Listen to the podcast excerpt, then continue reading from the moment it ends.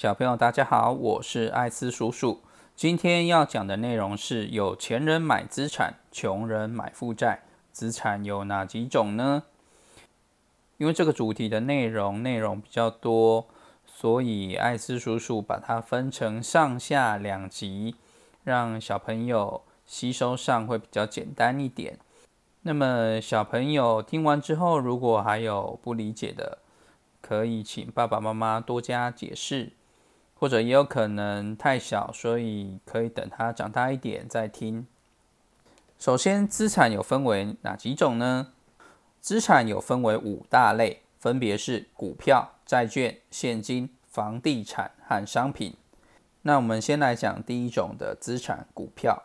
什么是股票呢？前面艾斯叔叔有解释过，股票就是公司的所有权，也就是你拿你的钱买进公司的股票之后。你就会变成公司的股东。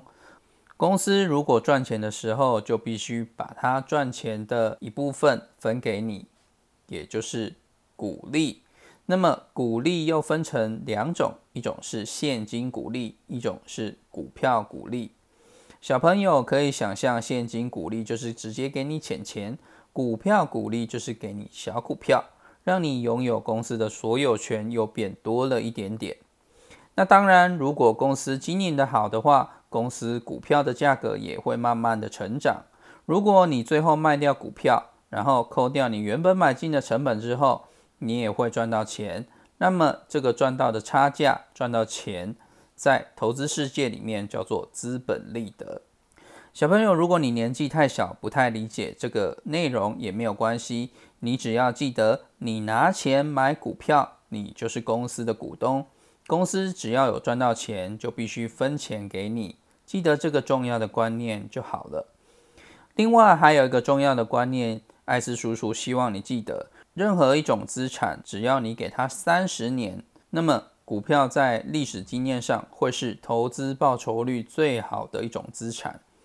但是前提是要像艾斯叔叔所反复提醒的，买进的必须是好公司的股票。那接下来我们讲第二类的资产。第二类的资产叫做债券。什么是债券呢？简单来讲，你把你的钱借给别人，别人付利息给你，这个就叫做债券。只是在大人的投资理财上，这个钱不会单纯只借给个人，他还会借给公司或借给政府。借给公司就叫做公司债，借给政府就叫做政府公债。举个例子来说，如果你买进富国银行的债券，那么富国银行是一间公司，这个就是公司债。你买进银行的债券之后，银行就欠你钱了，所以银行必须依照他给你的条件支付你利息。同样的道理，如果你买进的是美国政府公债，那就等于美国政府跟你借了钱，他必须依照他给你的条件支付你利息。除了政府公债、公司债之外，还有很多其他种类的债券，比如说高收益债，也就是垃圾债；市政债，也就是地方政府债等等。债券还有分天期、长天期、中天期、短天期等等。小朋友，你可能会问说，那么这些债券有什么不同啊？简单来讲，它们在于信用平等的不同，以及支付给你的利率不同。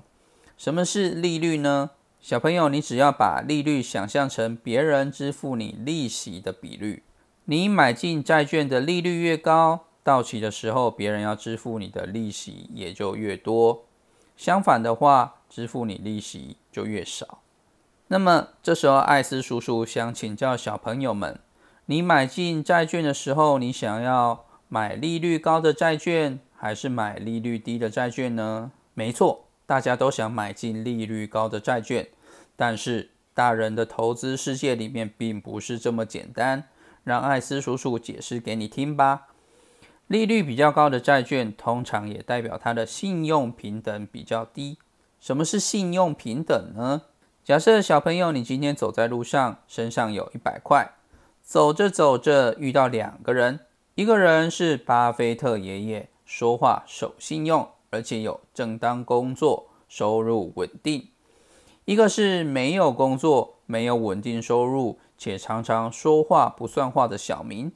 他们分别都跟你提出一个条件，想要跟你借一百块钱，而且说一个月之后会还你本金一百块，加上利息十块钱，也就是总共会还你一百一十块。那么，请问你会借给哪一位呢？当然是借给巴菲特爷爷，对吧？这个就是信用平等。简单来说，就是他还给你利息的信用度以及可靠度。信用平等越高的债券，越能准时还钱，而且倒账的几率越低。因此，借由这个举例，艾斯叔叔要跟你们强调一个重要的观念。高的报酬率往往伴随着较高的风险，就好比你买进垃圾债，也就是高收益债，为什么他要给你比较高的利息呢？当然就是因为跟你借钱的人信用比较差，所以他必须给你较高的利息来吸引你借钱给他。就像刚刚举的例子，如果巴菲特爷爷跟你借一百块，付你十块钱的利息。你会非常安心的借给他，可是如果是小明来跟你借的话，就不一定了。他可能要付你二十块或三十块的利息，你才会考虑把钱借给他。目前世界上信用平等最高的债券就是美国政府公债，理由有很多。目前的美国是世界上经济与军事最强的国家。同时，美元又是世界上最流通的国际货币之一，以及很多原物料如石油、天然气、黄金、矿产等等，都是用美元来计价。另外，美国是全世界最大的消费国，简单来说，就是他们跟全世界买很多东西，因此美国在全世界拥有非常重要的地位。所以。他发行的美国政府公债，当然就有很多投资人或国家愿意买单。到这里，如果小朋友有比较多不了解的观念也没关系，你只要暂时先记住：如果要安全的借钱给别人，又能收到利息，就要选择信用平等最高的债券，也就是美国政府公债。暂时先记得这样就可以了。那么回到刚刚的问题，买进债券的时候要选择利率高或者选择利率低的债券呢？简单来说，如果你要保证对方可以还钱，就要选择信用平等高的债券，也就是美国政府公债。但是如果你想要取得较高的利息，而选择信用平等较低的债券，那么小朋友你就必须承受较高的风险。也就是对方有可能无法定期还钱，或者甚至倒账。因此，要做这个投资决定的时候，你必须衡量自己是否有能力去分析、判断这个债券的内容、组成结构以及还款能力等等。相信大多数的普通人并不具备这个能力，但是不用太担心，因为债券也有 ETF。这个我们留待日后如果有谈到资产配置的时候再来进一步讨论。剩下的资产类别以及其他的观念会在下一集跟小朋友们还有爸爸妈妈们做更多的解释与介绍。谢谢大家的收听。如果喜欢我的节目，请帮我按关注、分享、订阅，也欢迎留言让我知道。艾斯叔叔也在这边祝大家投资顺利，早日财富自由。